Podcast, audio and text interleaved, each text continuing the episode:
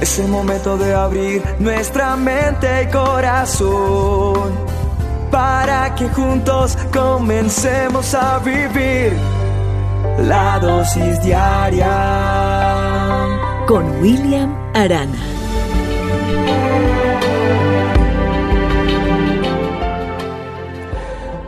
Un banquero inversionista americano estaba en el muelle de un pueblito del Caribe cuando llega un bote con un pescador. Y dentro del bote habían varios atunes amarillos de buen tamaño. El hombre americano inversionista le da la palmadita en la espalda al pescador y le dice, ¡y qué buena calidad de pescado trajo usted! ¿Cuánto tiempo le tomó pescarlos? A lo cual el pescador dice que solo un poquito de tiempo, que no mucho. Y el americano inversionista le pregunta, ¿y por qué no permanece usted más tiempo? Y saca más pescado. Entonces el pescador le contesta que con eso él tenía lo suficiente para satisfacer las necesidades que tenía su familia. El americano le pregunta, pero luego usted qué hace después de que pesca o qué hace con el resto del tiempo que tiene. Y el pescador dice, bueno, duermo hasta tarde, pesco un poco, juego con mis hijos, hago siesta con mi señora y todas las noches voy al pueblo comparto con mis amigos, me tomo un vino, tocamos guitarra. Tengo una vida placentera y ocupada. Y el americano inversionista, especialista en inversiones, egresado de Harvard, le dijo, sabes, yo podría ayudarte. Deberías de gastar más tiempo pescando y con los ingresos comprar un bote más grande, con los ingresos del bote más grande podrías de pronto comprar varios botes y de pronto así tener eventualmente una flota de botes pesqueros y en vez de vender pescado a un intermediario lo podrías hacer directamente tú, a un procesador y después eventualmente abrir tu propia procesadora. Deberías controlar la producción, el procesamiento, la distribución y así salir de este pequeño pueblo irte a la capital donde podrías manejar tu empresa y expandirte. El, el pescador preguntó, pero ¿cuánto tiempo tarda todo eso? El hombre le contesta, más o menos entre 15 y 20 años. ¿Y después qué? Dice el pescador. Y el americano le dice, pues esa es la mejor parte. Cuando llegue la hora, vas a colocar esto en oferta en la bolsa y vas a tener acciones y vender esas acciones de tu empresa. Y te vas a volver rico, multimillonario. Millones, dice el pescador. Y luego ¿Y luego qué? Dijo el americano, bueno, luego te puedes retirar, te mueves a un pueblito en la costa, donde puedes dormir hasta tarde, pescar un poco, jugar con tus hijos, hacer siesta con tu señora, caer todas las noches con tus amigos, tomas el vino, guitarra y todo eso. El pescador respondió, ¿y acaso eso no es lo que ya tengo? Muchas veces nosotros buscamos lograr la felicidad de una u otra manera. Pero ¿cuál es la verdadera felicidad? Se pregunta uno. ¿Es tener dinero? En estos días me encontré con un amigo que me que hacía rato no veía y yo lo, la última vez que lo vi lo vi con mucho dinero, pues se, veía en su apariencia en la oficina donde me lo encontré en el edificio y cuando salió al parqueadero salió con tremendo carro. Me lo volví a encontrar en estos días, esta semana y me dijo, ¿sabe que William? Entendí que, que tener una casa de mil millones es lo mismo que tener una de 200, que tener un carro de ciento y pico de millones es lo mismo que tener uno de 20, me lleva igual pero todo es lujo y todo eso es vanidad.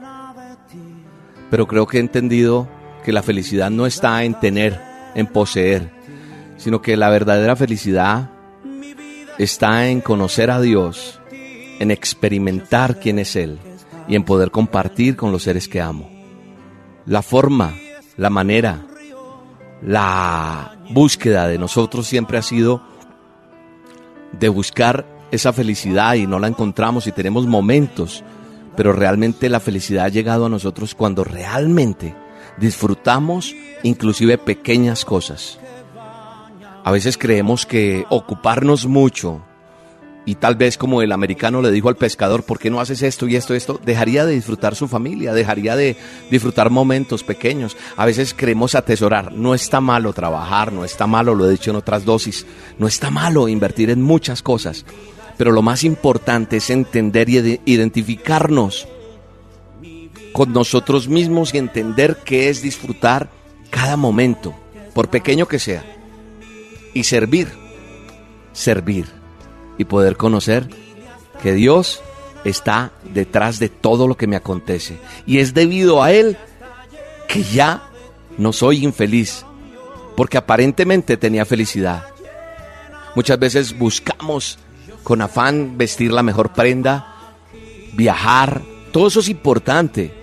Pero mire, uno se da cuenta que a veces la gente viaja y gasta dinero de una manera u otra. Chévere ir en primera clase, pero el avión en el que voy, así vaya en la clase del turista normal, en el, en el avión, me va a llevar a la misma, de la misma manera.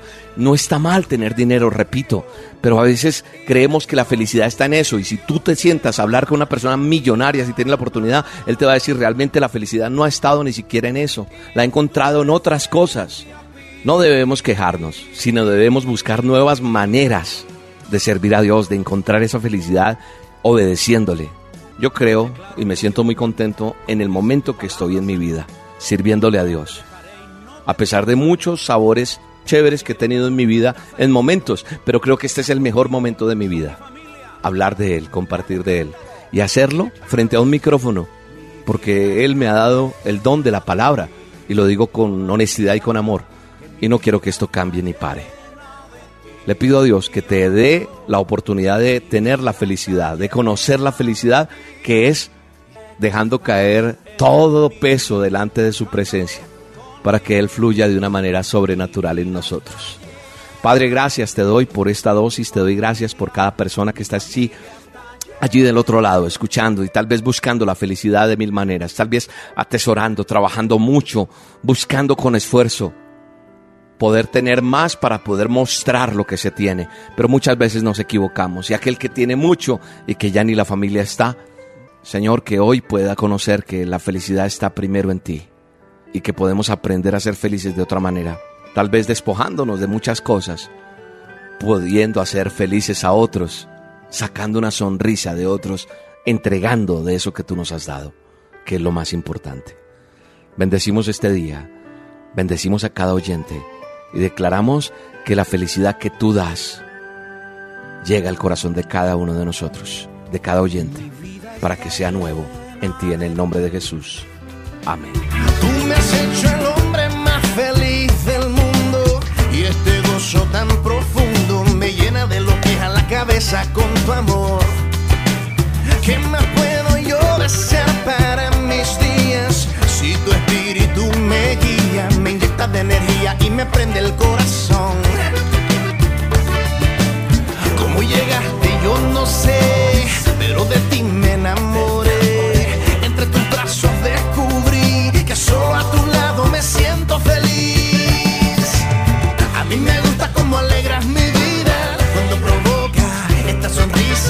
Cuando tú llegas los problemas se me olvidan, mi corazoncito palpita y palpita. A mí me gusta cómo alegras mi vida cuando provoca esta sonrisa. Estar contigo me da fuerzas y me inspira. Ay, papá Dios de este amor, ¿quién se olvida?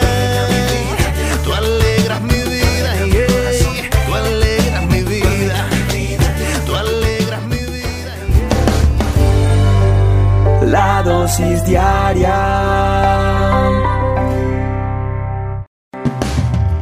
Momento de abrir nuestra mente y corazón para que juntos comencemos a vivir en bendición, en oración y en victoria me levanto hoy. La dosis diaria. con William Arana. Hola, hola, hola, aquí estamos en esta dosis de bendición, dosis de amor, dosis de palabra de Dios para todos y cada uno de nosotros. Y pues es un gusto saludarte en este nuevo día. Dice una historia, o cuenta mejor una historia. eh, La historia dice que, que en cierta ocasión tres jóvenes se perdieron en, en una montaña, estaban perdidos. Y pasaron uno, dos, tres, cuatro, me hecho una semana. Estaban ya a punto de morir estos hombres. Tres. Tres jóvenes. Y estaban ya a punto de morir de hambre cuando de pronto se encuentran una fruta colgada en un árbol, pero solo una. Imagínate la situación. Imagínate la escena, una sola fruta. El problema era que solo una fruta no parecía ser lo suficiente para alimentar a estos tres. Entonces, ¿qué hacen ellos? Deciden orar a Dios, hablar con Dios. ¿Para qué? Para que les ayudara a solucionar este problema. Entonces, Dios cuenta la historia. Al oír esa súplica, esa oración, dijo, bueno, les vamos a ayudar, pero vamos a probar la sabiduría que tienen estos hombres. Entonces Dios se les revela y les habla y les pregunta a cada uno qué querían que él hiciera para solucionar el problema. No se reveló físicamente, en audio así. Les dice, ¿qué quieren que, que yo haga para solucionar el problema si la fruta no les alcanza? Entonces el primero dice, Dios Todopoderoso, haz que aparezca más comida en el bosque, por favor, estamos muriendo. Y entonces Dios le contesta, mm, esa es una respuesta sin sabiduría, pues tú no debes esperar que la solución a los problemas aparezca mágicamente. Entonces el segundo hombre dijo, oh Dios, haz que esta fruta crezca, haz que esta fruta crezca para que sea suficiente para todos. Y Dios le dijo, no es sabio pedir que las cosas se multipliquen de la nada, pues el hombre no se conforma y siempre va a querer más, sin hacer ningún esfuerzo. Así que le tocó al tercer joven y dijo, mi Señor, quita nuestro orgullo y haznos pequeños para que esta fruta alcance para todos.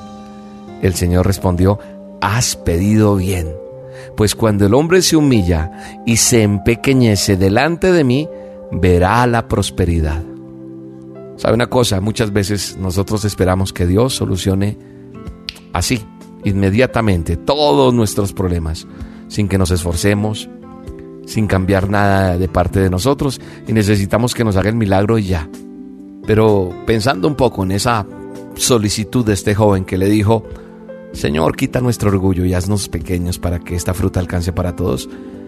Pues me hizo acordar de un texto que está en Segunda de Crónicas en el manual de instrucciones. Dice en el capítulo 7, verso 14, dice que si se humillare mi pueblo sobre el cual mi nombre es invocado, y oran y buscan mi rostro y se convierten de sus malos caminos, entonces yo iré desde los cielos y perdonaré sus pecados y sanaré su tierra. Si Él nos escucha, tendremos la bendición pero nosotros tenemos que bajar la cabeza.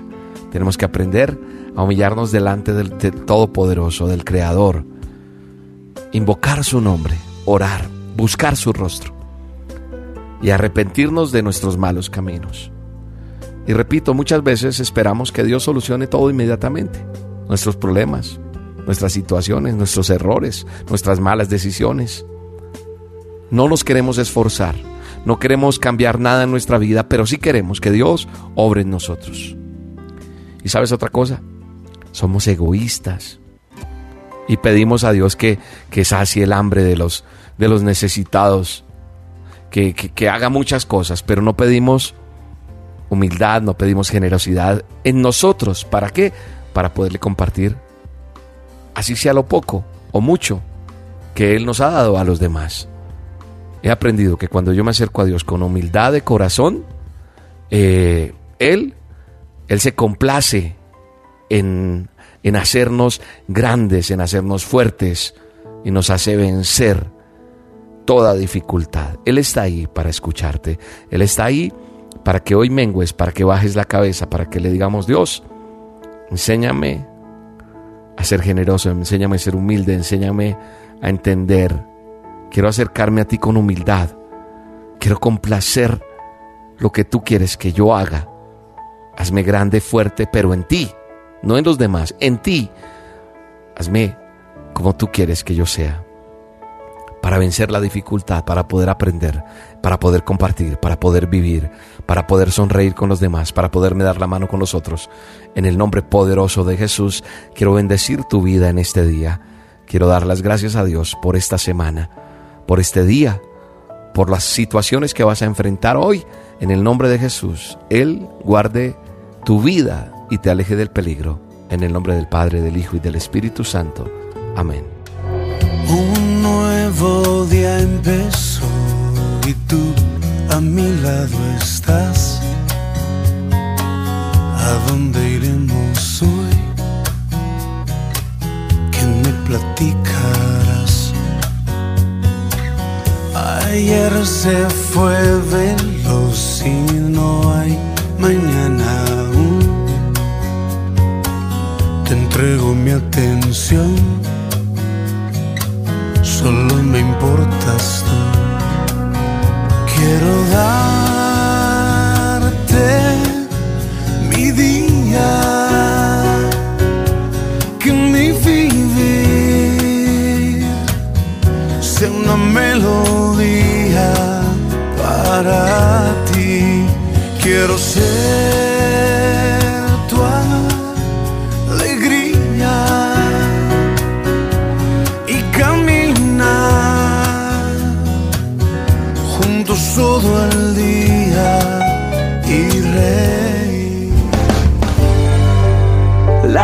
dosis diaria. Es el momento de abrir nuestra mente y corazón para que juntos comencemos a vivir en bendición, en oración y en victoria. Me levanto hoy. La dosis diaria. Con William Arana. Hay una historia que estuve leyendo y me pareció súper interesante para compartirla hoy en esta dosis. ¿Cómo estás? Hay una familia que tenían una linda costumbre o tienen una linda costumbre y es que cada vez que alguno de ellos salía a algún lugar eh, se dejaban notitas, notitas en sus bolsillos, notitas en sus zapatos y es el caso que le pasó al esposo en este caso. Él salió a un lugar y ella le incluyó una notica y esa notica siempre eran notas de aprecio, de amor, de ánimo. Y en una ocasión el hombre sale y ella le esconde en un zapato esa nota. Y él nota que el zapato se sentía como raro y él estaba en una reunión. De pronto, como pudo, se quitó el zapato discretamente, se fija en el interior de, del zapato y halla un papelito. Lo saca y al leer su contenido no puede ocultar una sonrisa y se siente especial todo el resto del día. Esa práctica de dejarse notas se volvió muy común en esa familia. De hecho, la he visto en mi gran amigo Jair Montenegro, compañero de ministerio. Cuando hemos viajado, él a veces mete la mano en el bolsillo y se encuentra con un juguete, con una, un carrito, un muñeco que Max, su hijo, le deja como muestra de amor. Y la cara que pone eh, Jair es especial y me parece lindísimo esos detalles de amor que se dan. Pero volviendo a la familia de la historia, que esa práctica se volvió común en esa familia, en una ocasión eh, eh, salen a viajar el par de esposos y entonces dejan a sus hijos con la abuela. Entonces se encargaron de dejarle una notita a esos dos hijos, diciéndoles que los amaban y que esperaban que se comportaran muy bien con su, con su abuela. La mañana en que salieron de viaje colocaron las notitas en sus mesitas de noche, junto a sus camas, y ellos estaban dormidos. Al mayor de los dos pequeños, uno de 10 años, le escribieron Hijo de mi alma, y al de tan solo 7 años le escribieron Hijo de mi vida. Y ellos estaban convencidos de que no habían discriminado en contra de ninguno y que ambos comprenderían que les amaban por igual. Pero la sorpresa para este par de padres es que al volver del viaje el más pequeño de los dos se acercó y muy serio le reclamó a sus padres porque se habían referido a él como, como hijo de mi vida y les dijo que él hubiese querido también que como a su hermano le dijeran hijo de mi alma. Los papás un poco inquietos por, por esta, este interrogante o este enojo del pequeño, le preguntan por qué creía que había alguna diferencia entre ambas frases y él contestó, mamá, ¿acaso no ves que la vida se acaba y el alma no? Qué acertado estaba este pequeño definitivamente. Y eso me hace pensar en, en esta dosis en un texto que está en el manual de instrucciones en la palabra de Dios, dice en Mateo 16, 26, ¿qué aprovechará al hombre si ganare todo el mundo y perdiere su alma? ¿O qué recompensa dará el hombre por su alma? Ahora, colocando este texto bíblico en algo contable, si me lo permiten, en una simplificación de la contabilidad, podríamos expresar lo siguiente. Los ingresos menos los gastos equivale a las ganancias. Entonces, si un negocio en un plazo fijo tiene mayores ingresos que gastos, resulta en ganancia. Es decir, hay rentabilidad. En cambio, si dicho negocio tiene mayores gastos que ingresos, hay pérdida. Y en la pregunta que plantea el Señor Jesucristo en este texto, en Mateo 16, 26, nos da una lección acerca de esa contabilidad espiritual. Es decir, los ingresos son los placeres del mundo o lo que uno puede ganar en esta vida terrenal. Y el gasto es el alma. La pregunta es, ¿qué beneficio o qué provecho hay? En otras palabras, la pregunta es, ¿cuál sería el beneficio si una persona gana temporalmente todo el mundo y pierde eternamente su alma? La respuesta es que no hay beneficio, no hay provecho, sino una pérdida eterna. El alma existirá para siempre y los placeres mundanos son temporales, no se pueden comparar. Sin embargo, hay multitudes de personas que no piensan en su alma, sino solo en lo pasajero. Y la pregunta aquí es en esta dosis, ¿qué ganancia hay en eso? Si uno pierde todo el mundo y gana su alma, es decir, si es salvo, es beneficio, es un infinito beneficio y sería una ganancia eterna. Su alma vale más que todo el mundo. No la pierda por nada del mundo, porque lamentablemente hay personas que han ganado mucho en este mundo, pero han perdido sus almas.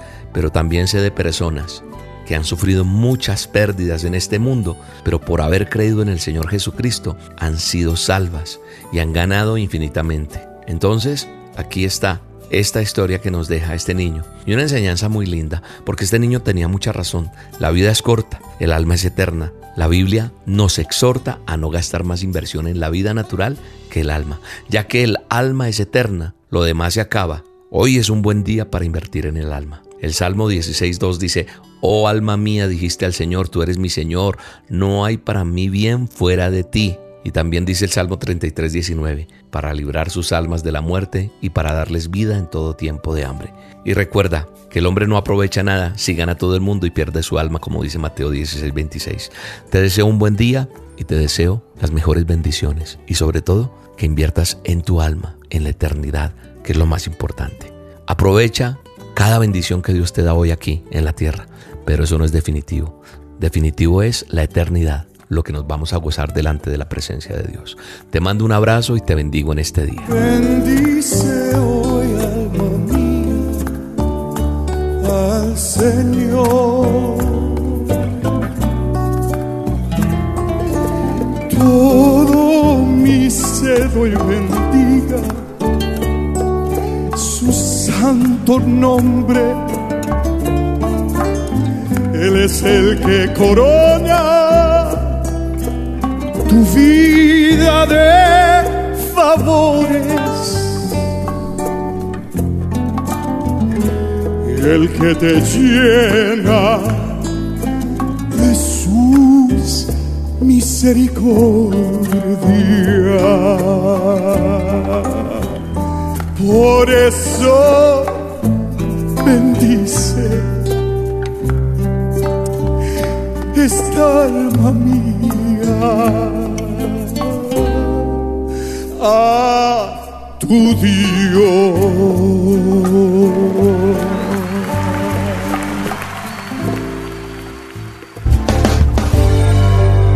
La dosis diaria. Es el momento de abrir nuestra mente y corazón para que juntos comencemos a vivir en bendición, en oración y en victoria me levanto hoy. La dosis diaria con William Arana. ¿Cuál es el veneno más poderoso existe? Me puse a buscar eso y me encontré con que la toxina botulínica produce una enfermedad conocida como botulismo y que, y que este puede matar por parálisis respiratoria. Le llaman la LD50 de la toxina botulónica y se dice que es tan pequeña como un nanogramo por kilogramo de peso corporal. Nanogramo, eso es una cosa ínfima y es ampliamente considerado el veneno más potente del mundo. También hay una ranita muy pequeña que tiene un veneno mortal. Bueno, y así se encuentran muchos eh, venenos que hacen mucho daño. Pero en el transcurrir de la vida, en el transcurrir de experimentar tantas cosas con las personas, charlar, compartir y ver lo que pasa en el mundo, pues creo que la amargura, el rencor, un corazón que esté dolido es definitivamente como un veneno que va dañando el corazón de una u otra manera. Es un veneno mortal.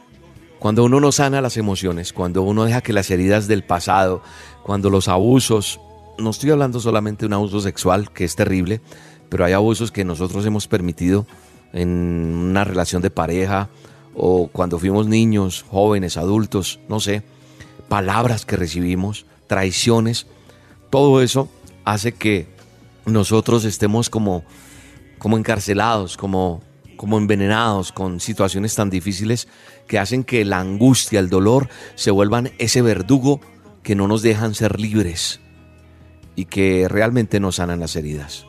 Y es indispensable que entendamos que tenemos que comunicarnos con la línea directa que es Dios.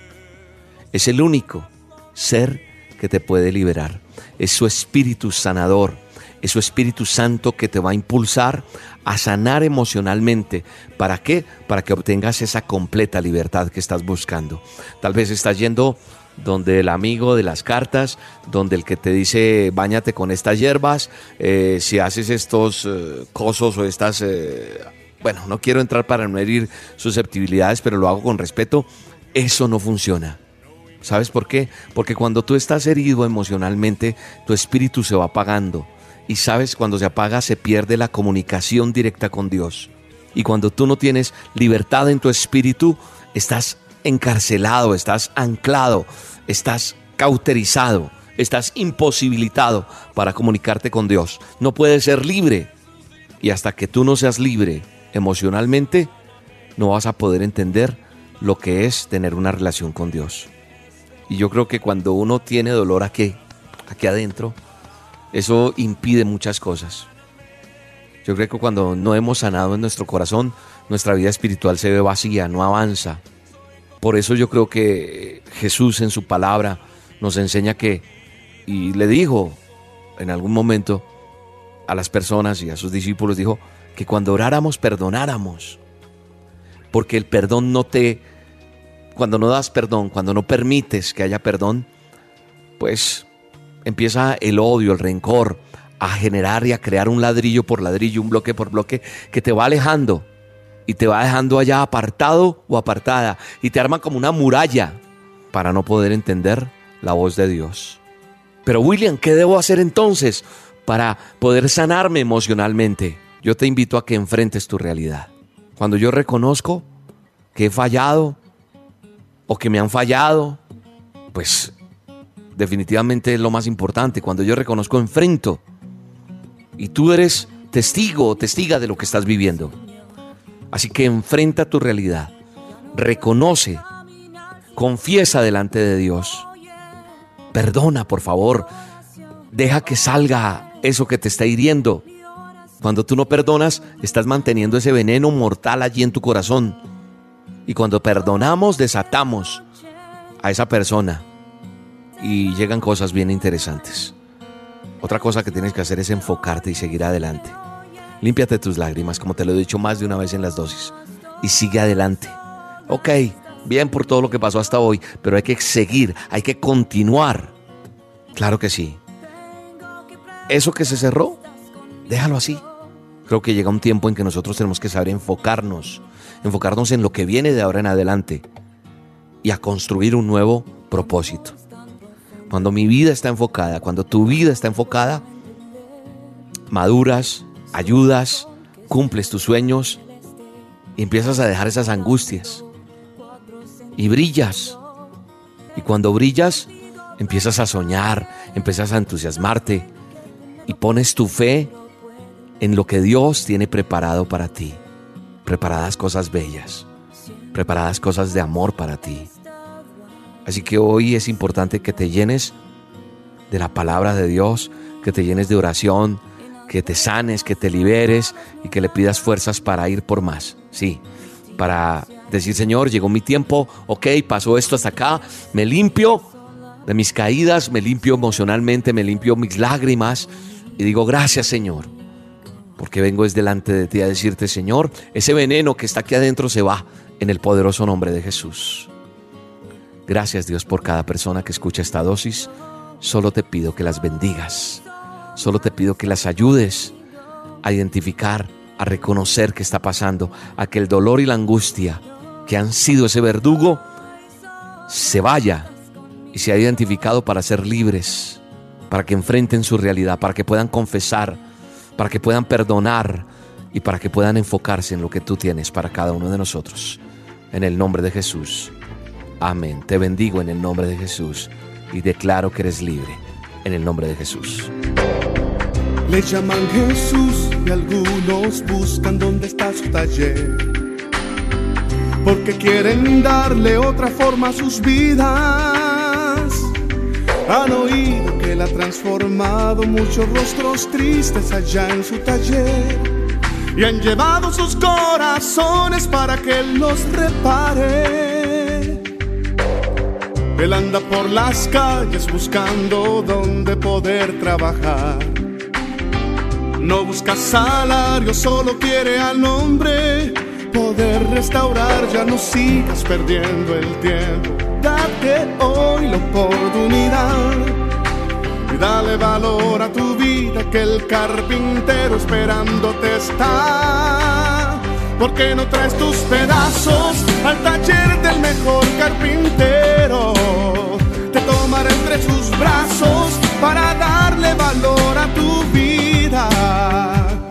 Carpintero, tú que cambias el llanto en sonrisas, deposito en tus manos mi vida, que se haga tu voluntad.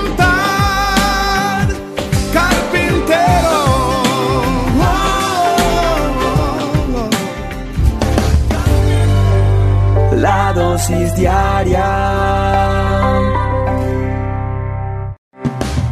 Es el momento de abrir nuestra mente y corazón para que juntos comencemos a vivir en bendición, en oración y en victoria me levanto hoy. La dosis diaria. Con William Arana. Leyendo una historia me encontré con este caso que es real, que es súper verdad. Cuenta una historia que una mujer con un vestido de algodón barato y su esposo vestido con un humilde traje se bajaron del tren en Boston, en Massachusetts, y caminaron tímidamente sin tener una cita a la oficina de la Secretaría del presidente de la Universidad de Harvard. La secretaria adivinó en un momento que esos campesinos venidos de los bosques no tenían nada que hacer en Harvard. Desearíamos ver al presidente, dijo suavemente el hombre. Él está ocupado, contestó la secretaria. Esperaremos, replicó la mujer. Por horas, la secretaria los ignoró esperando que la pareja finalmente se desanimara y se fuera, pero ellos no lo hicieron. Y la secretaria vio aumentar su frustración y finalmente decidió interrumpir al presidente, aunque era una tarea que ella siempre esquivaba. Tal vez si usted conversa con ellos por unos minutos, se van a ir, dijo la secretaria al presidente de la universidad. Él hizo una mueca de desagrado, pero aceptó. A alguien de su importancia, obviamente no tenía el tiempo para ocuparse de gente con vestidos y trajes baratos. Sin embargo, el presidente con el ceño áspero, pero con dignidad, se dirige con paso arrogante hacia la pareja. La mujer le dijo, Señor, tuvimos un hijo que asistió aquí a esta universidad, a Harvard, por solo un año. Él amaba a Harvard y era feliz aquí, pero hace un año murió en un accidente. Mi esposo y yo deseamos levantar, levantar algo en alguna parte del campus que sea en memoria de nuestro hijo. El presidente no se interesó y dijo, Señora, no podemos poner una estatua para cada persona que asista a Harvard y que fallezca. Si lo hiciéramos, este lugar parecería un cementerio, ¿no cree? Oh, no, explicó la mujer rápidamente. No deseamos erigir una estatua. Pensamos que nos gustaría donar un edificio a Harvard. El presidente entornó sus ojos, echó una mirada al vestido y al traje barato de la pareja, el cual vestían, y entonces exclamó, ¿Un edificio? ¿Tienen alguna remota idea de cuánto cuesta un edificio aquí en Harvard? Hemos gastado más de 7.5 millones de dólares en los edificios aquí en Harvard. Por un momento la mujer queda en silencio y el presidente estaba feliz porque tal vez se podría deshacer de ellos ahora. La mujer se vuelve a su esposo y dice suavemente, ¿tampoco cuesta iniciar una universidad? ¿Por qué no iniciamos la nuestra? le dijo al esposo. Entonces su esposo aceptó y el rostro del presidente se oscureció en confusión y en desconcierto. El señor Leland Stanford y su esposa se pararon y se fueron, viajando a Palo Alto, California, donde establecieron la universidad que lleva su nombre, la Universidad Stanford, en memoria de un hijo del que Harvard no se interesó. La Universidad Leland Stanford Jr. fue inaugurada en 1891 en Palo Alto. Jr. porque era en honor al fallecido hijo del rico terrateniente. Ese fue su memorial. Y hoy en día, la Universidad de Stanford es la número uno del mundo por arriba de la Harvard. Qué fácil es juzgar. Qué fácil es ver las apariencias. Hay una canción que dice, las apariencias engañan, sí Señor. Por ahí suena. ¿Qué es la apariencia? Es ese aspecto exterior de una persona, de una cosa, de, esa probabilidad que parece y no es. Pero normalmente nosotros, los seres humanos, somos expertos en juzgar, en mirar, en imaginar, en ignorar muchas cosas. Nosotros lo único que hacemos es hablar de una persona sin haberle conocido, ya sea positiva o negativamente. La mayoría de veces nos equivocamos con nuestros conceptos. Nosotros, los hombres, los seres humanos, somos expertos en hablar de lo interno de una persona enfocándonos en la apariencia física. Y es esa una de las razones por las cuales cometemos tantos errores en el momento de confiar y escoger a alguien. La apariencia oculta tu realidad delante de los hombres, pero delante de Dios seguiremos al descubierto. Todos sabemos que cuando salimos al mundo, tal vez con un traje y corbata, todos nos vean diferentes o nos vean de manera diferente, aunque seamos lo peor, tal vez una persona vestida eh, con un gran traje hermoso pueda ser un narcotraficante. Quizá de alguien que con semejante apariencia nadie espera nada malo, pero lo que el mundo no sabe es que detrás de cada apariencia siempre se esconde algo, sea bueno o malo. Claro, Claro que es importante cuidar nuestra forma de vestir. No estoy diciendo que no te peines, que no te hagas higiene. Es de suma importancia presentarnos así delante de los hombres. Pero mi pregunta en esta dosis es, ¿cómo me voy a presentar delante de Dios? ¿Cómo me estoy presentando delante de Dios? Aparentar delante de los hombres es fácil. Pero hay una palabra que me gusta y un texto que está en el manual del hombre, en la Biblia, y dice, y Jehová respondió a Samuel, no mire su parecer, ni a lo grande de su estatura, porque yo lo desecho, porque Jehová no mira lo que mira el hombre, pues el hombre mira lo que está delante de los ojos o de sus ojos, pero Jehová mira el corazón. Eso es lo que Él mira, tu corazón. Nuestro corazón es lo que Él quiere mirar, es lo que Él desea mirar. Nosotros tenemos que entender lo que Dios quiere hacer con cada uno de nosotros. José, un hombre amado por su padre, Jacob, menospreciado y odiado por sus hermanos, pero escogido por Dios, el mismo hermano que vendieron por envidia, al mismo que fingieron su muerte, al mismo que odiaron hasta la muerte, fue el mismo José que lo sustentó cuando se presentó la hambruna. Por eso no debemos menospreciar a quien nos sirve hoy, porque mañana Dios lo puede usar como tu único sustento, como mi único sustento. No sabemos qué va a pasar con esa persona.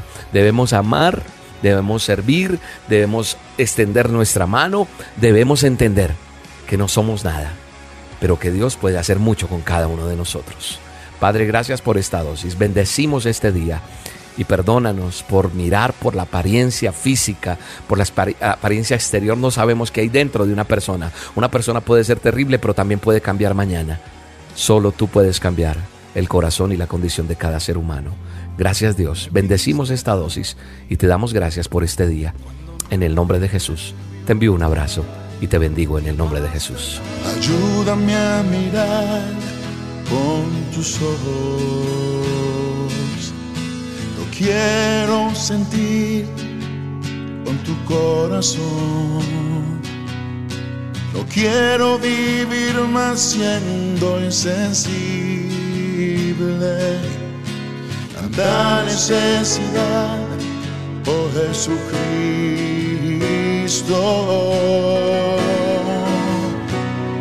Te pido la paz para mi ciudad pido perdón por mi ciudad. Ahora me humillo y busco tu rostro. ¿A quién iré, Señor, sino a ti?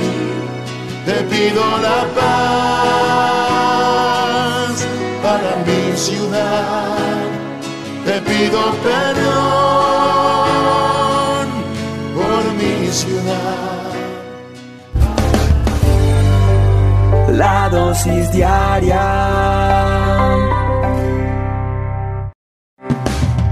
el momento de abrir nuestra mente y corazón para que juntos comencemos a vivir en bendición, en oración y en victoria me levanto hoy. La dosis diaria con William Arana. ¿Cuál es el veneno más poderoso que existe? Me puse a buscar eso y me encontré con que la toxina botulínica produce una enfermedad conocida como botulismo y que, este puede matar por parálisis respiratoria. Le llaman la LD50 de la toxina botulónica y se dice que es tan pequeña como un nanogramo por kilogramo de peso corporal. Nanogramo, eso es una cosa ínfima y es ampliamente considerado el veneno más potente del mundo. También hay una ranita muy pequeña que tiene un veneno mortal. Bueno, y así se encuentran muchos eh, venenos que hacen mucho daño.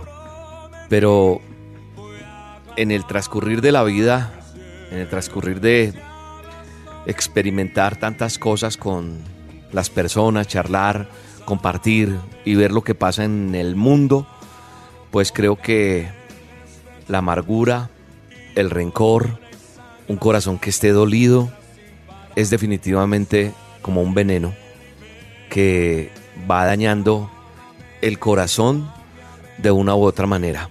Es un veneno mortal. Cuando uno no sana las emociones, cuando uno deja que las heridas del pasado, cuando los abusos, no estoy hablando solamente de un abuso sexual, que es terrible, pero hay abusos que nosotros hemos permitido en una relación de pareja o cuando fuimos niños, jóvenes, adultos, no sé, palabras que recibimos, traiciones, todo eso hace que nosotros estemos como, como encarcelados, como, como envenenados con situaciones tan difíciles que hacen que la angustia, el dolor se vuelvan ese verdugo que no nos dejan ser libres y que realmente nos sanan las heridas. Y es indispensable que entendamos que tenemos que comunicarnos con la línea directa que es Dios. Es el único ser que te puede liberar. Es su espíritu sanador. Es su Espíritu Santo que te va a impulsar a sanar emocionalmente. ¿Para qué? Para que obtengas esa completa libertad que estás buscando. Tal vez estás yendo donde el amigo de las cartas, donde el que te dice bañate con estas hierbas, eh, si haces estos eh, cosos o estas... eh, bueno, no quiero entrar para no herir susceptibilidades, pero lo hago con respeto. Eso no funciona. ¿Sabes por qué? Porque cuando tú estás herido emocionalmente, tu espíritu se va apagando. Y sabes, cuando se apaga se pierde la comunicación directa con Dios. Y cuando tú no tienes libertad en tu espíritu, estás encarcelado, estás anclado, estás cauterizado, estás imposibilitado para comunicarte con Dios. No puedes ser libre. Y hasta que tú no seas libre emocionalmente, no vas a poder entender lo que es tener una relación con Dios. Y yo creo que cuando uno tiene dolor aquí, aquí adentro, eso impide muchas cosas. Yo creo que cuando no hemos sanado en nuestro corazón, nuestra vida espiritual se ve vacía, no avanza. Por eso yo creo que Jesús en su palabra nos enseña que, y le dijo en algún momento a las personas y a sus discípulos, dijo que cuando oráramos perdonáramos. Porque el perdón no te, cuando no das perdón, cuando no permites que haya perdón, pues empieza el odio, el rencor a generar y a crear un ladrillo por ladrillo, un bloque por bloque que te va alejando y te va dejando allá apartado o apartada y te arma como una muralla para no poder entender la voz de Dios. Pero William, ¿qué debo hacer entonces para poder sanarme emocionalmente? Yo te invito a que enfrentes tu realidad. Cuando yo reconozco que he fallado o que me han fallado, pues definitivamente es lo más importante. Cuando yo reconozco, enfrento. Y tú eres testigo o testiga de lo que estás viviendo. Así que enfrenta tu realidad. Reconoce. Confiesa delante de Dios. Perdona, por favor. Deja que salga eso que te está hiriendo. Cuando tú no perdonas, estás manteniendo ese veneno mortal allí en tu corazón. Y cuando perdonamos, desatamos a esa persona. Y llegan cosas bien interesantes. Otra cosa que tienes que hacer es enfocarte y seguir adelante. Límpiate tus lágrimas, como te lo he dicho más de una vez en las dosis. Y sigue adelante. Ok, bien por todo lo que pasó hasta hoy, pero hay que seguir, hay que continuar. Claro que sí. Eso que se cerró, déjalo así. Creo que llega un tiempo en que nosotros tenemos que saber enfocarnos, enfocarnos en lo que viene de ahora en adelante y a construir un nuevo propósito. Cuando mi vida está enfocada, cuando tu vida está enfocada, maduras, ayudas, cumples tus sueños y empiezas a dejar esas angustias. Y brillas. Y cuando brillas, empiezas a soñar, empiezas a entusiasmarte y pones tu fe en lo que Dios tiene preparado para ti. Preparadas cosas bellas, preparadas cosas de amor para ti. Así que hoy es importante que te llenes de la palabra de Dios, que te llenes de oración, que te sanes, que te liberes y que le pidas fuerzas para ir por más. Sí, para decir, Señor, llegó mi tiempo, ok, pasó esto hasta acá, me limpio de mis caídas, me limpio emocionalmente, me limpio mis lágrimas y digo, gracias Señor, porque vengo delante de ti a decirte, Señor, ese veneno que está aquí adentro se va en el poderoso nombre de Jesús. Gracias Dios por cada persona que escucha esta dosis. Solo te pido que las bendigas. Solo te pido que las ayudes a identificar, a reconocer qué está pasando, a que el dolor y la angustia que han sido ese verdugo se vaya y se ha identificado para ser libres, para que enfrenten su realidad, para que puedan confesar, para que puedan perdonar y para que puedan enfocarse en lo que tú tienes para cada uno de nosotros. En el nombre de Jesús. Amén. Te bendigo en el nombre de Jesús y declaro que eres libre en el nombre de Jesús.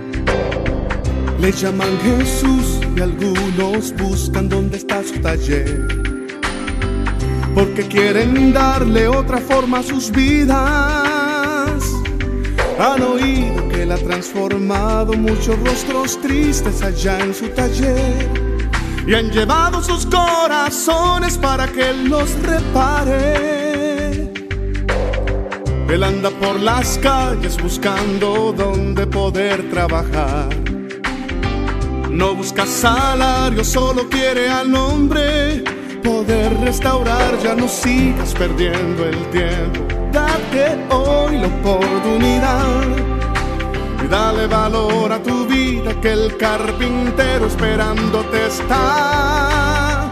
Porque no traes tus pedazos al taller del mejor carpintero? Te tomará entre sus brazos para darle valor a tu vida. Carpintero, tú que cambias el llanto en sonrisas, deposito en tus manos mi vida, que se haga tu voluntad. Carpintero.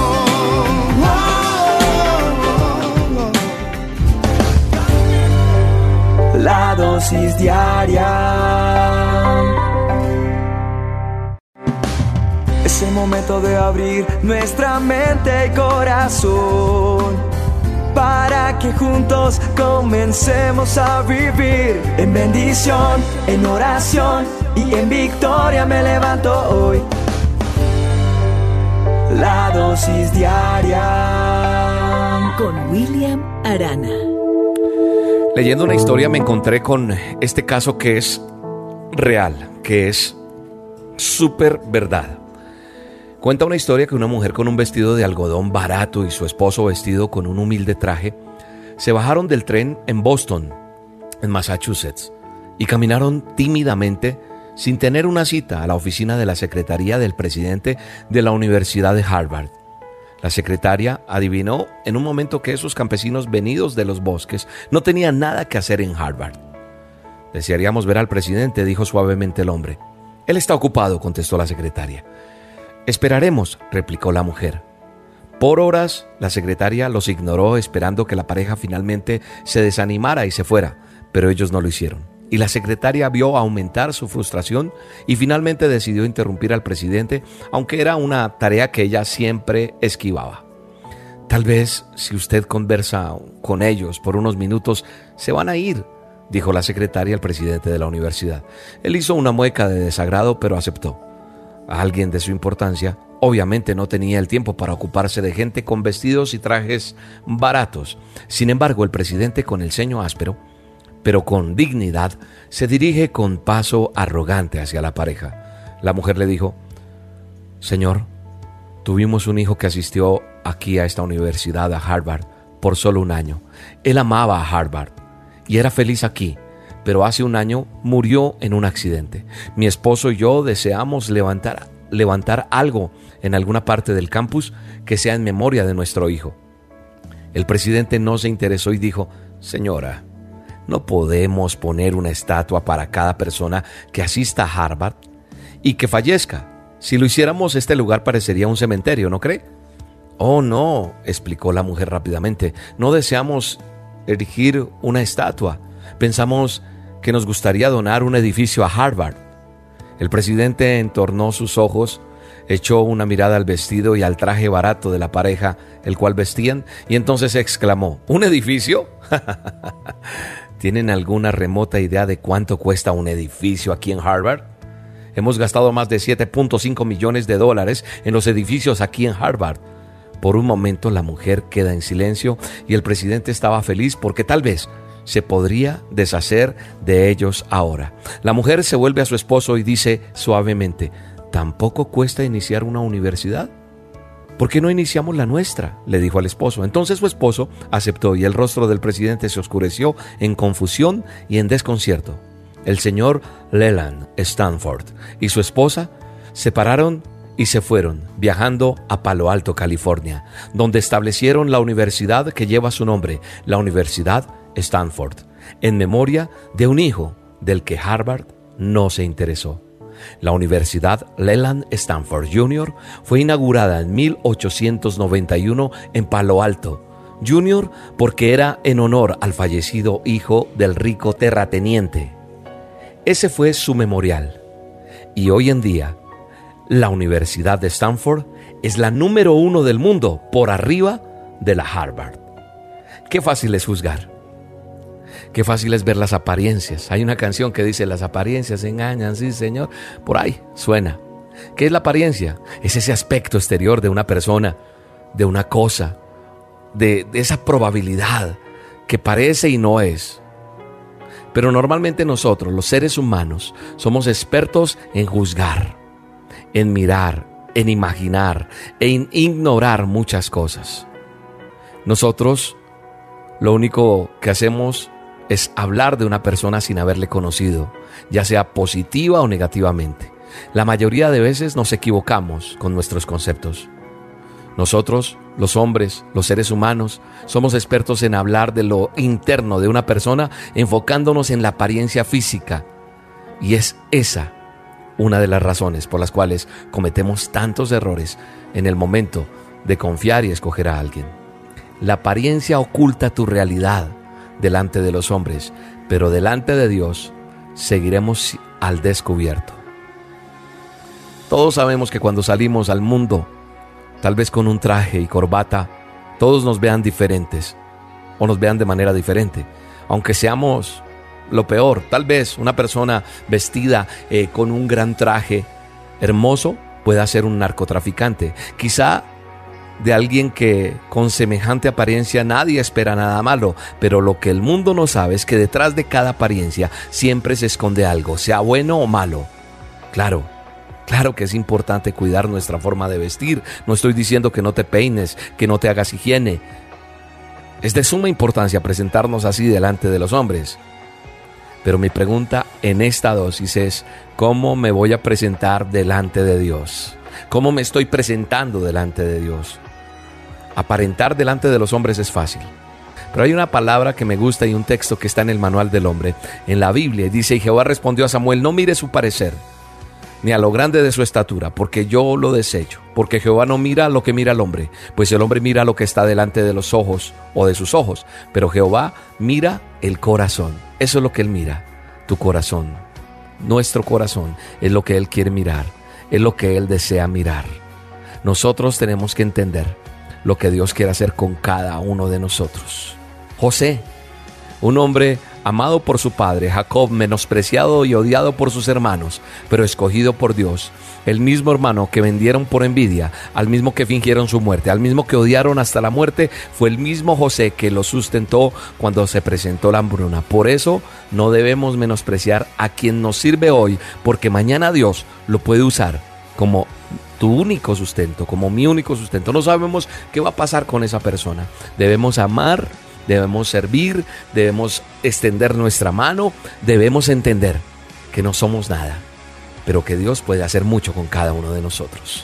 Padre, gracias por esta dosis. Bendecimos este día y perdónanos por mirar por la apariencia física, por la apariencia exterior. No sabemos qué hay dentro de una persona. Una persona puede ser terrible, pero también puede cambiar mañana.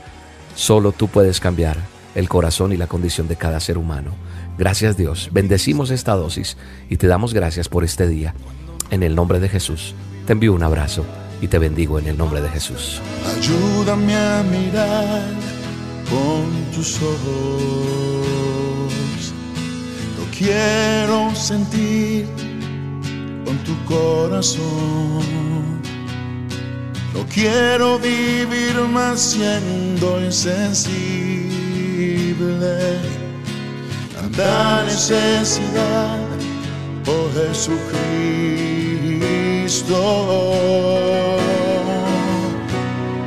Te pido la paz para mi ciudad, te pido perdón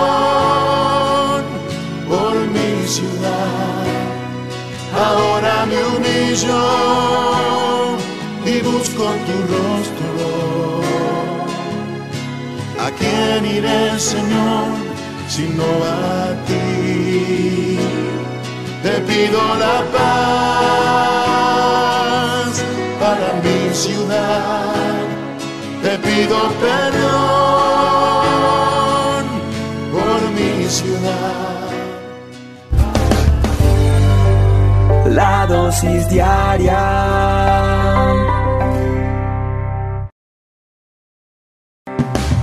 Es el momento de abrir nuestra mente y corazón para que juntos comencemos a vivir en bendición, en oración y en victoria me levanto hoy. La dosis diaria con William Arana. Hay algo que que me pone a pensar frente a circunstancias que veo en peticiones de las personas y lo que tal vez nos pueda suceder día a día, con lo que nos encontremos a diario, pues hace parte del proceso del crecimiento de todo ser humano. La vida no es una, una vida fácil, no es una vida todo color de rosa todo el tiempo. Hay momentos en que las cosas son difíciles, hay momentos en que las cosas no son como nosotros quisiéramos que fueran o que fuesen. La vida, inclusive cuando yo conozco de Dios, no es fácil también. ¿Por qué?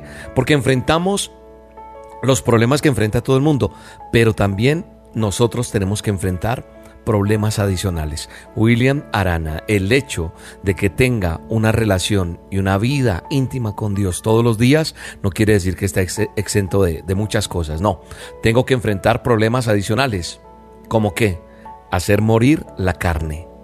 ¿Qué es hacer morir la carne? Me preguntó alguien en algún momento y de pronto usted se puede estar haciendo esta pregunta. Tentaciones, pecado, perdonar, amar, vivir bajo, bajo principios, bajo valores, bajo normas diferentes a los que el mundo normalmente acepta. Por eso la vida cristiana, la vida en el reino de Dios, solo los valientes la arrebatan, dice la Biblia. El ser valiente creo que es un asunto de, del corazón, creo que es un asunto del carácter. No tiene nada que ver con la edad, ¿sabe? Porque he visto gente muy joven que, que es valiente, que, tiene carácter y no importa su edad, pero tienen definido lo que quieren y estoy hablando inclusive muchachos jóvenes que se atrevieron a creerle a Dios e inclusive han entregado su vida sexual a Dios y dicen, Señor, me voy a guardar para ti hasta que me case.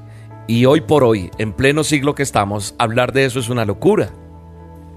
¿Sabe una cosa? El ejército de Israel estaba lleno de hombres adultos, expertos en batalla, pero ninguno era capaz de enfrentarse a Goliat.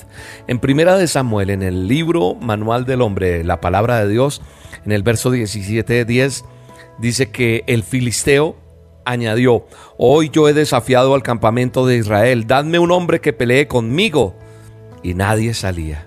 Nadie. El ejército de Israel, cuenta la palabra de Dios, la historia, estaba lleno de hombres expertos, adultos, pero ninguno de ellos era capaz de enfrentar a Goliat, al gigante. ¿Sabe quién salió a enfrentarlo? Un muchacho muy, muy joven, sin experiencia, sin entrenamiento, pero con un corazón y un carácter lleno de Dios. ¿Y qué pasó? David gana la batalla. ¿Por qué? Porque David sabía con quién contaba, en quién había creído. Y como él mismo lo dijo, tú vienes con tu jabalina, con tu malla, con tu escudo, con tu armadura, pero yo vengo en el nombre que es sobre todo nombre, Jesús de Nazaret.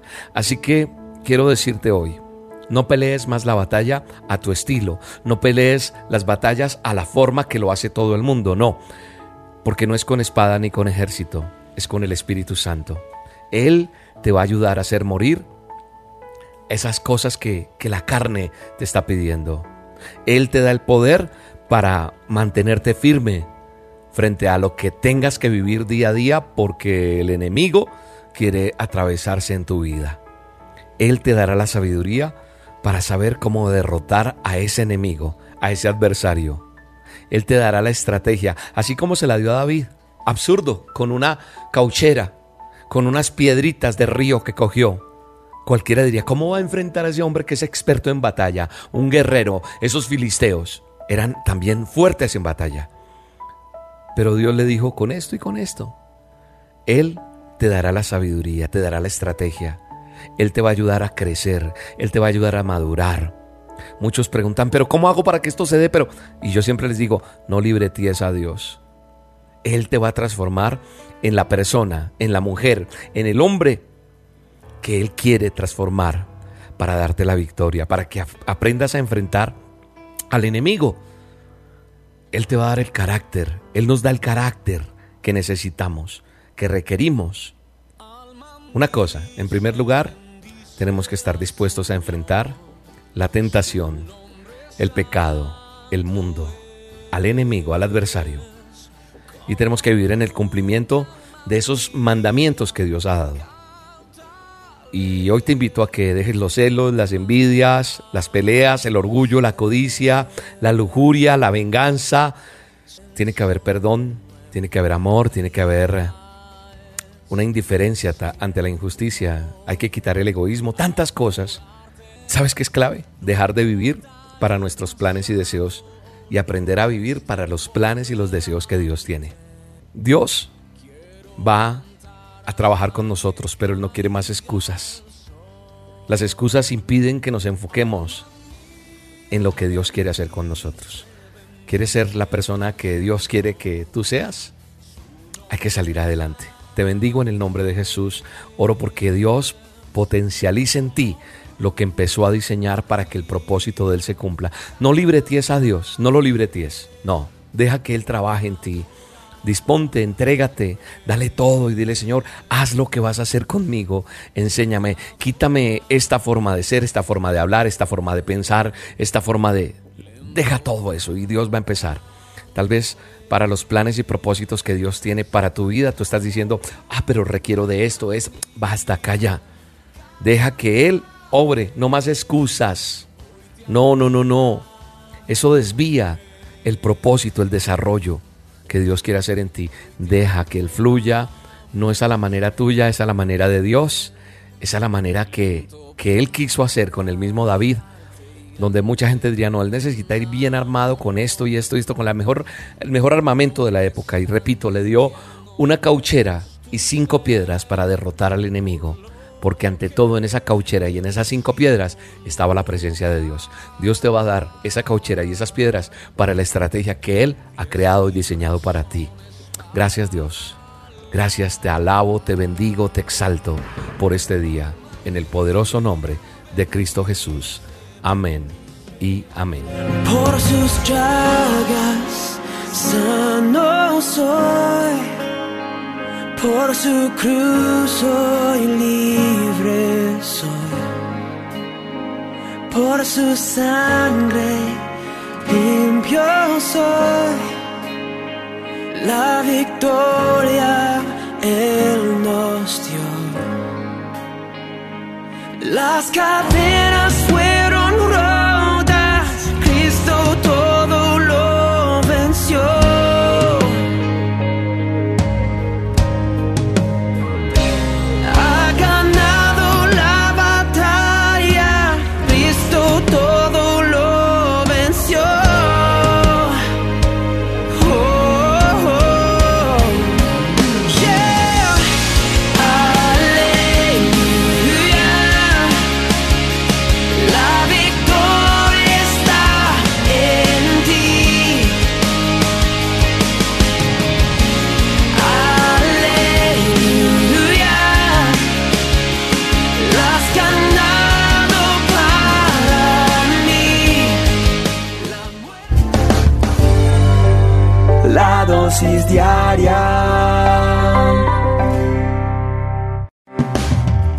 momento de abrir nuestra mente y corazón para que juntos comencemos a vivir en bendición, en oración y en victoria me levanto hoy.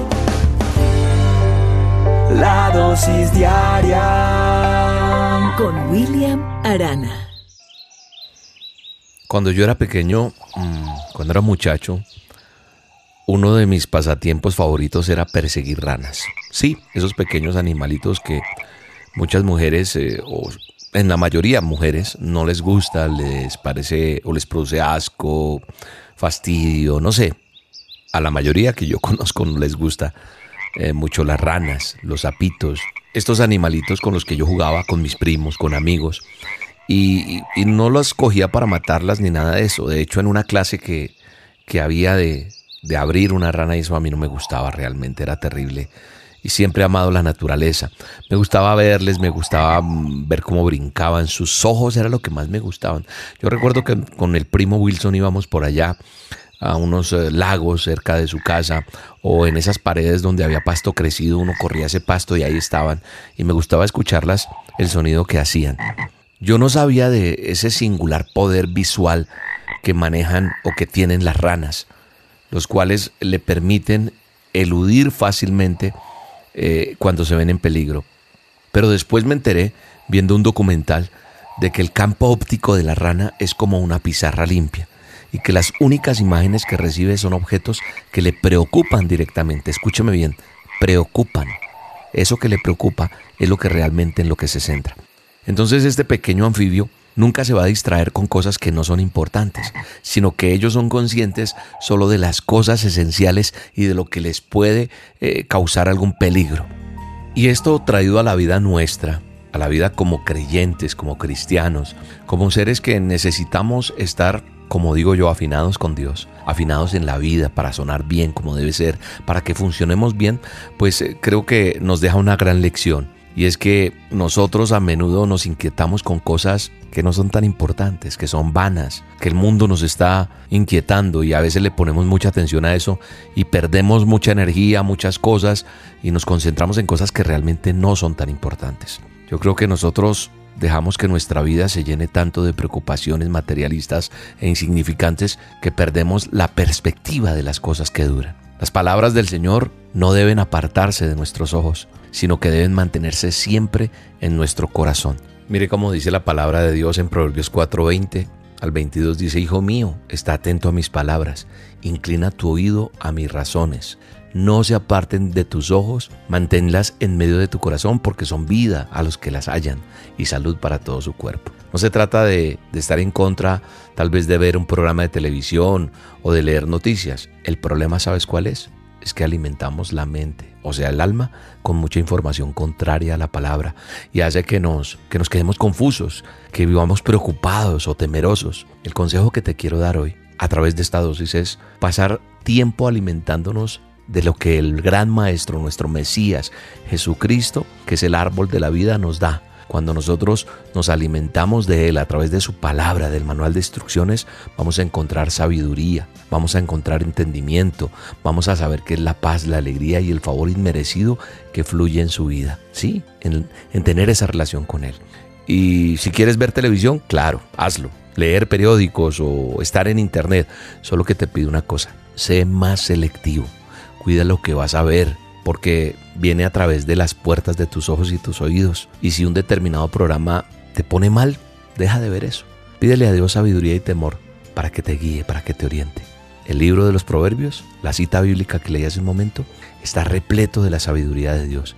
Nos dice, Hijo mío, está atento a mis palabras, inclina tu oído a mis razones, no se aparten de tus ojos Manténlas en medio de tu corazón, porque son vida a los que la hallan y medicina todo su cuerpo. Así que vamos a sintonizarnos con lo que nuestro Señor Jesucristo nos está diciendo y no lo que el mundo está diciendo. Aliméntate de su palabra de vida, de su amor, de su gracia.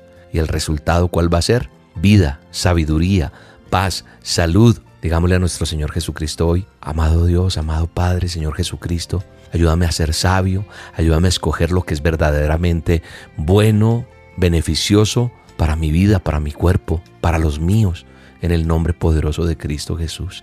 Y entonces tu campo de visión va a quedar limpio de cosas innecesarias y vas a ver claramente lo que Dios quiere que tú veas y que hagas. Creo que hoy tenemos que aprender de esa pizarra, de ese animalito, de la ranita, esa pizarra que solo se centra en lo que tiene que centrarse. Centremos la mirada en Cristo y en su voluntad.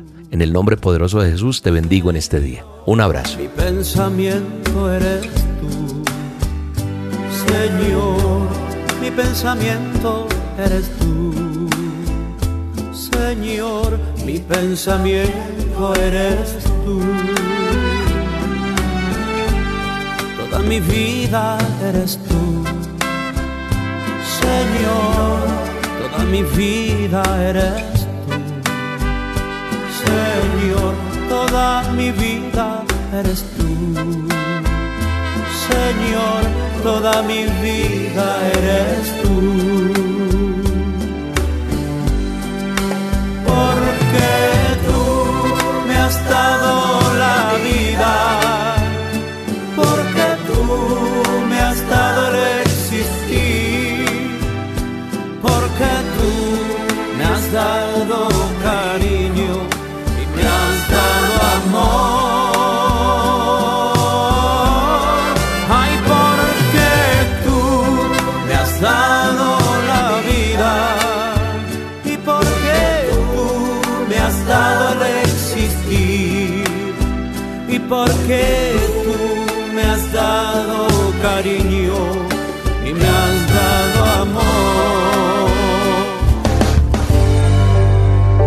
dosis diaria.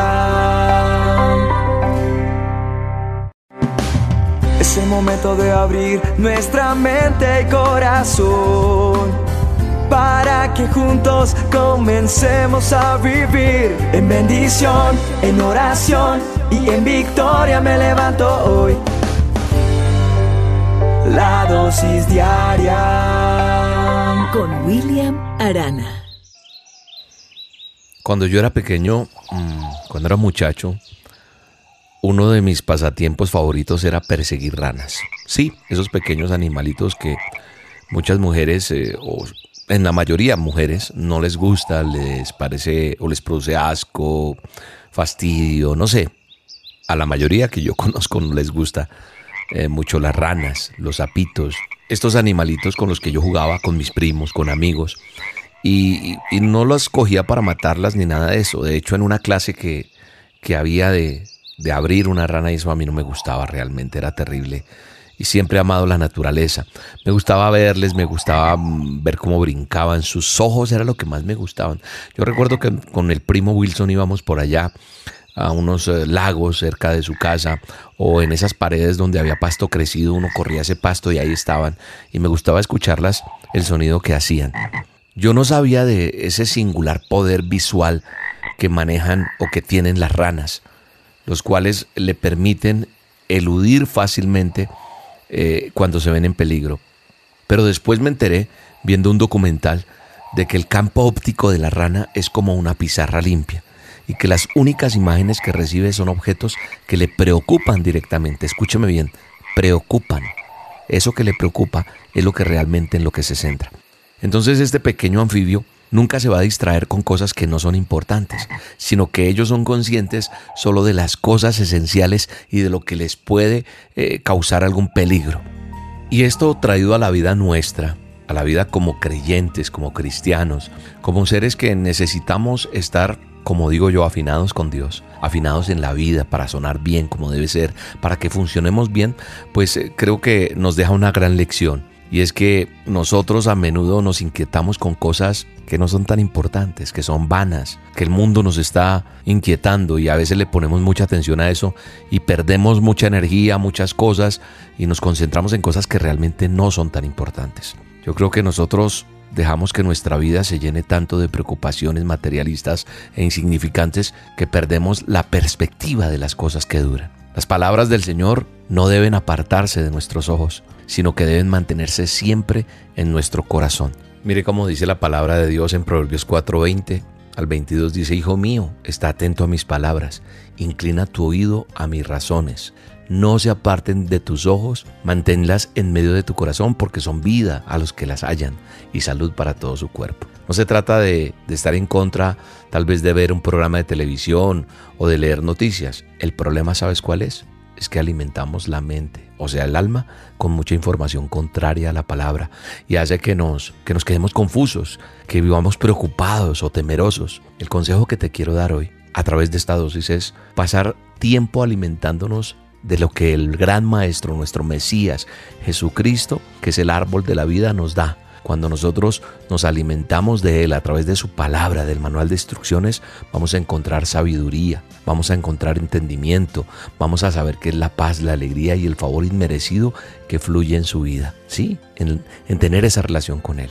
Y si quieres ver televisión, claro, hazlo. Leer periódicos o estar en internet.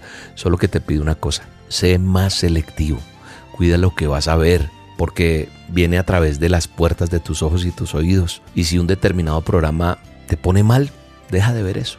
Pídele a Dios sabiduría y temor para que te guíe, para que te oriente. El libro de los Proverbios, la cita bíblica que leí hace un momento, está repleto de la sabiduría de Dios. Nos dice, Hijo mío, está atento a mis palabras. Inclina tu oído a mis razones. No se aparten de tus ojos manténlas en medio de tu corazón, porque son vida a los que la hallan y medicina a todo su cuerpo. Así que vamos a sintonizarnos con lo que nuestro Señor Jesucristo nos está diciendo y no lo que el mundo está diciendo. Aliméntate de su palabra de vida, de su amor, de su gracia. ¿Y el resultado cuál va a ser? Vida, sabiduría, paz, salud. Digámosle a nuestro Señor Jesucristo hoy, amado Dios, amado Padre, Señor Jesucristo, ayúdame a ser sabio, ayúdame a escoger lo que es verdaderamente bueno, beneficioso para mi vida, para mi cuerpo, para los míos en el nombre poderoso de Cristo Jesús. Y entonces tu campo de visión va a quedar limpio de cosas innecesarias y vas a ver claramente lo que Dios quiere que tú veas y que hagas. Creo que hoy tenemos que aprender de esa pizarra, de ese animalito, de la ranita, esa pizarra que solo se centra en lo que tiene que centrarse. Centremos la mirada en Cristo y en su voluntad. En el nombre poderoso de Jesús te bendigo en este día. Un abrazo. Mi pensamiento eres tú, Señor. Mi pensamiento eres tú, Señor. Mi pensamiento eres tú. Toda mi vida eres tú, Señor. Toda mi vida eres tú. Señor, toda mi vida eres tú. Señor, toda mi vida eres tú. Porque tú me has dado la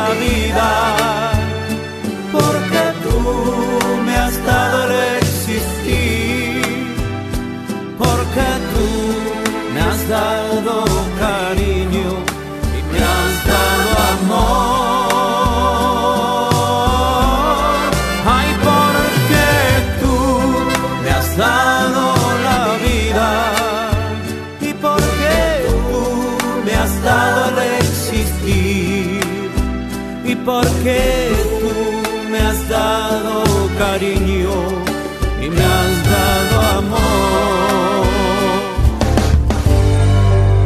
La dosis diaria.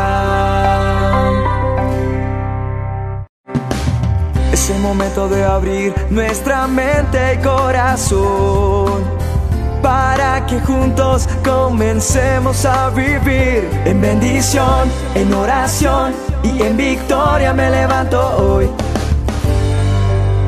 La dosis diaria.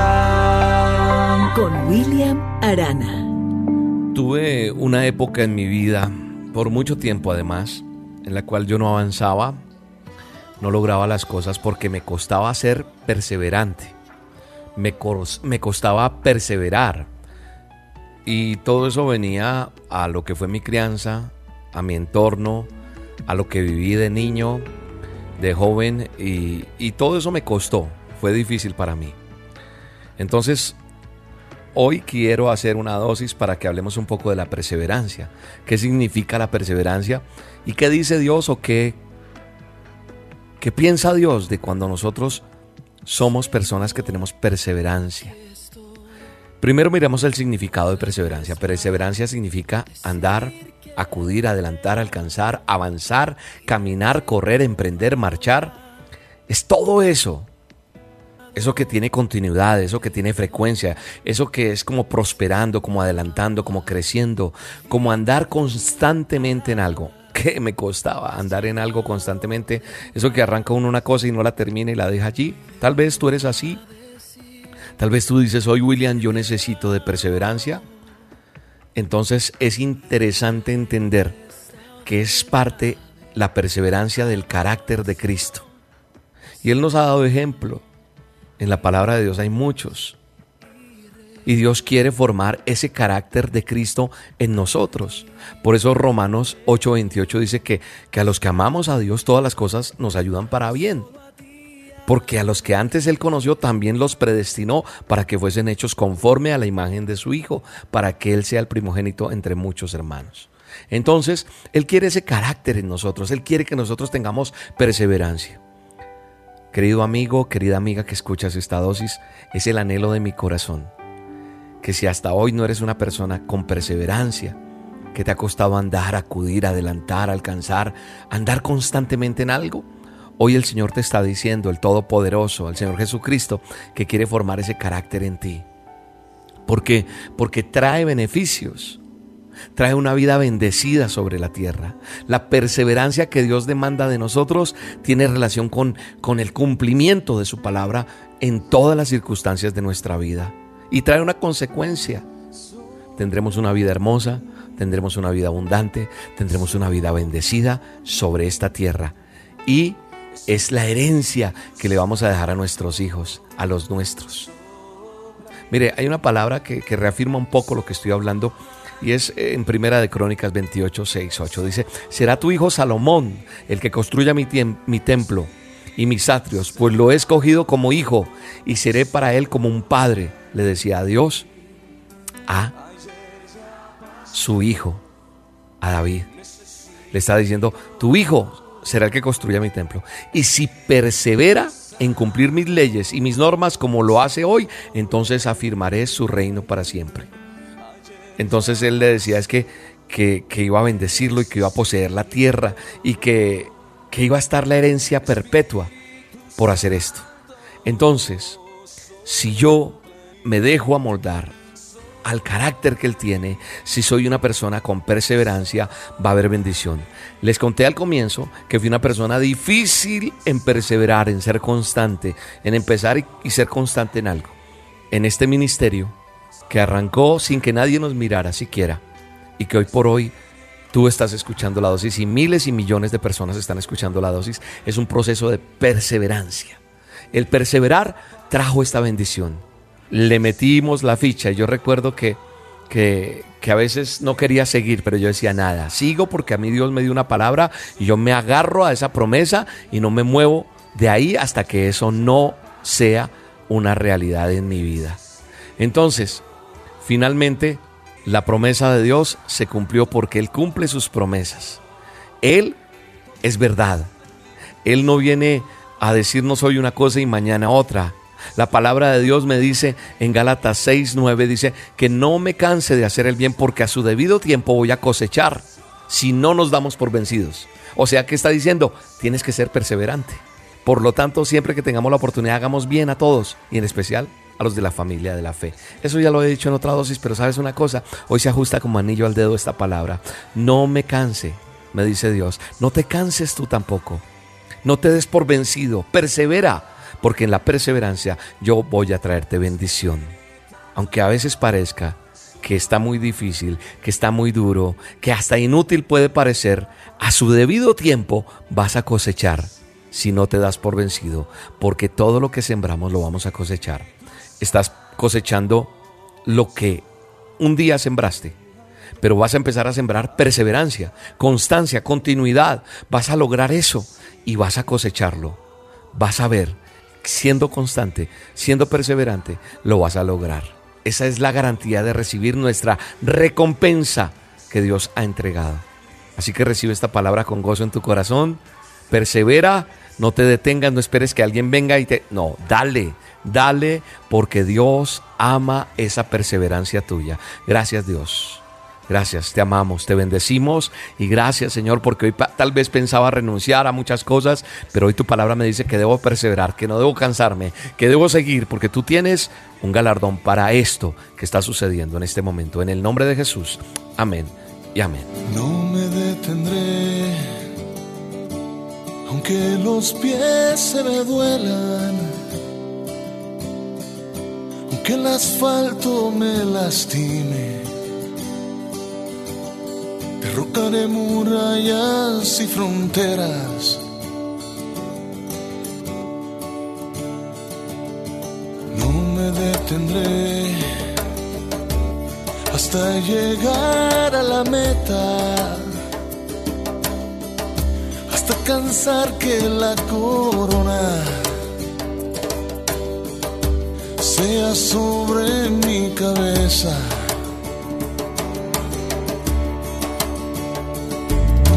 No me detendré en la carrera que me lleva hacia ti. Sé que el trayecto es muy duro de seguir, pero dispongo completarlo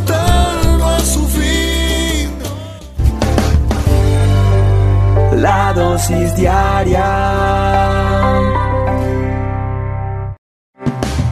Es el momento de abrir nuestra mente y corazón para que juntos comencemos a vivir en bendición, en oración y en victoria me levanto hoy. La dosis diaria con William Arana. En estos días estaba en un trancón tremendo con un tráfico pesadísimo en la ciudad luego de un aguacero que no paraba y justo iba detrás de una carroza fúnebre que se adelantó y pues los carros que la seguían a esa carroza fúnebre se fueron quedando atrás debido al tráfico tan pesado que había. Quedé detrás y decía descansó en la paz del Señor y decía el nombre de la persona. Siempre que miro una carroza fúnebre que veo en las redes sociales que ha muerto una persona, siempre pienso en, su familia, pienso en a quien dejó, en hijos, en todo esto. Pero a mí lo que me llamó la atención realmente fue esa palabra descansó en la paz del Señor. Y me puse a pensar no porque yo sea el que juzgue si realmente esa persona habrá conocido del Señor, si habrá dado esa palabra de fe de decir creo en el Señor Jesucristo, me arrepiento de mis pecados y lo reconozco como mi Señor y mi Salvador, porque sólo así eso me garantizará o te va a garantizar vida eterna para descansar en la paz del Señor. ¿Y qué es descansar en el Señor? A esa pregunta que, que me hice en ese momento mirando la cinta que llevaba el nombre de la persona que había fallecido. Tal vez nosotros nos distraemos fácilmente en nuestro mundo porque estar ocupados se ha vuelto una enfermedad moderna y sufrimos muchas personas de eso. No es que estoy ocupado, estoy ocupado. Descanso es el opuesto a eso. Y una de las cosas que el Señor vino a ofrecernos es descanso. Porque dice Mateo 11, 28 al 30, vengan a mí todos ustedes que están cansados y agobiados, y yo les daré descanso. Carguen con mi yugo y aprendan de mí, pues yo soy apacible y humilde de corazón, y encontrarán descanso para su alma.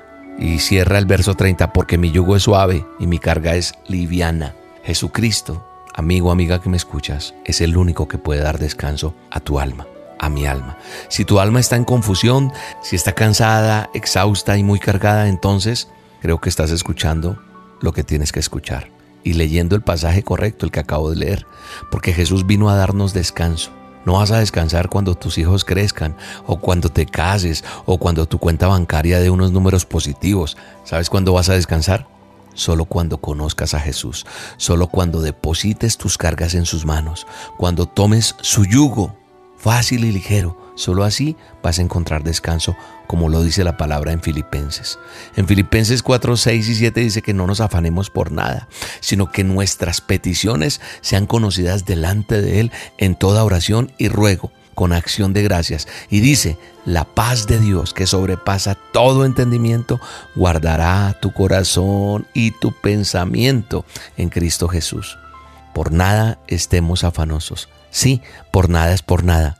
Tus hijos, tu trabajo, tu salud, tus heridas, tus finanzas, tus otras preocupaciones que de pronto no he mencionado, te quiero decir hoy, no hay nada excluido en ese contrato, en ese estatuto, en esa promesa.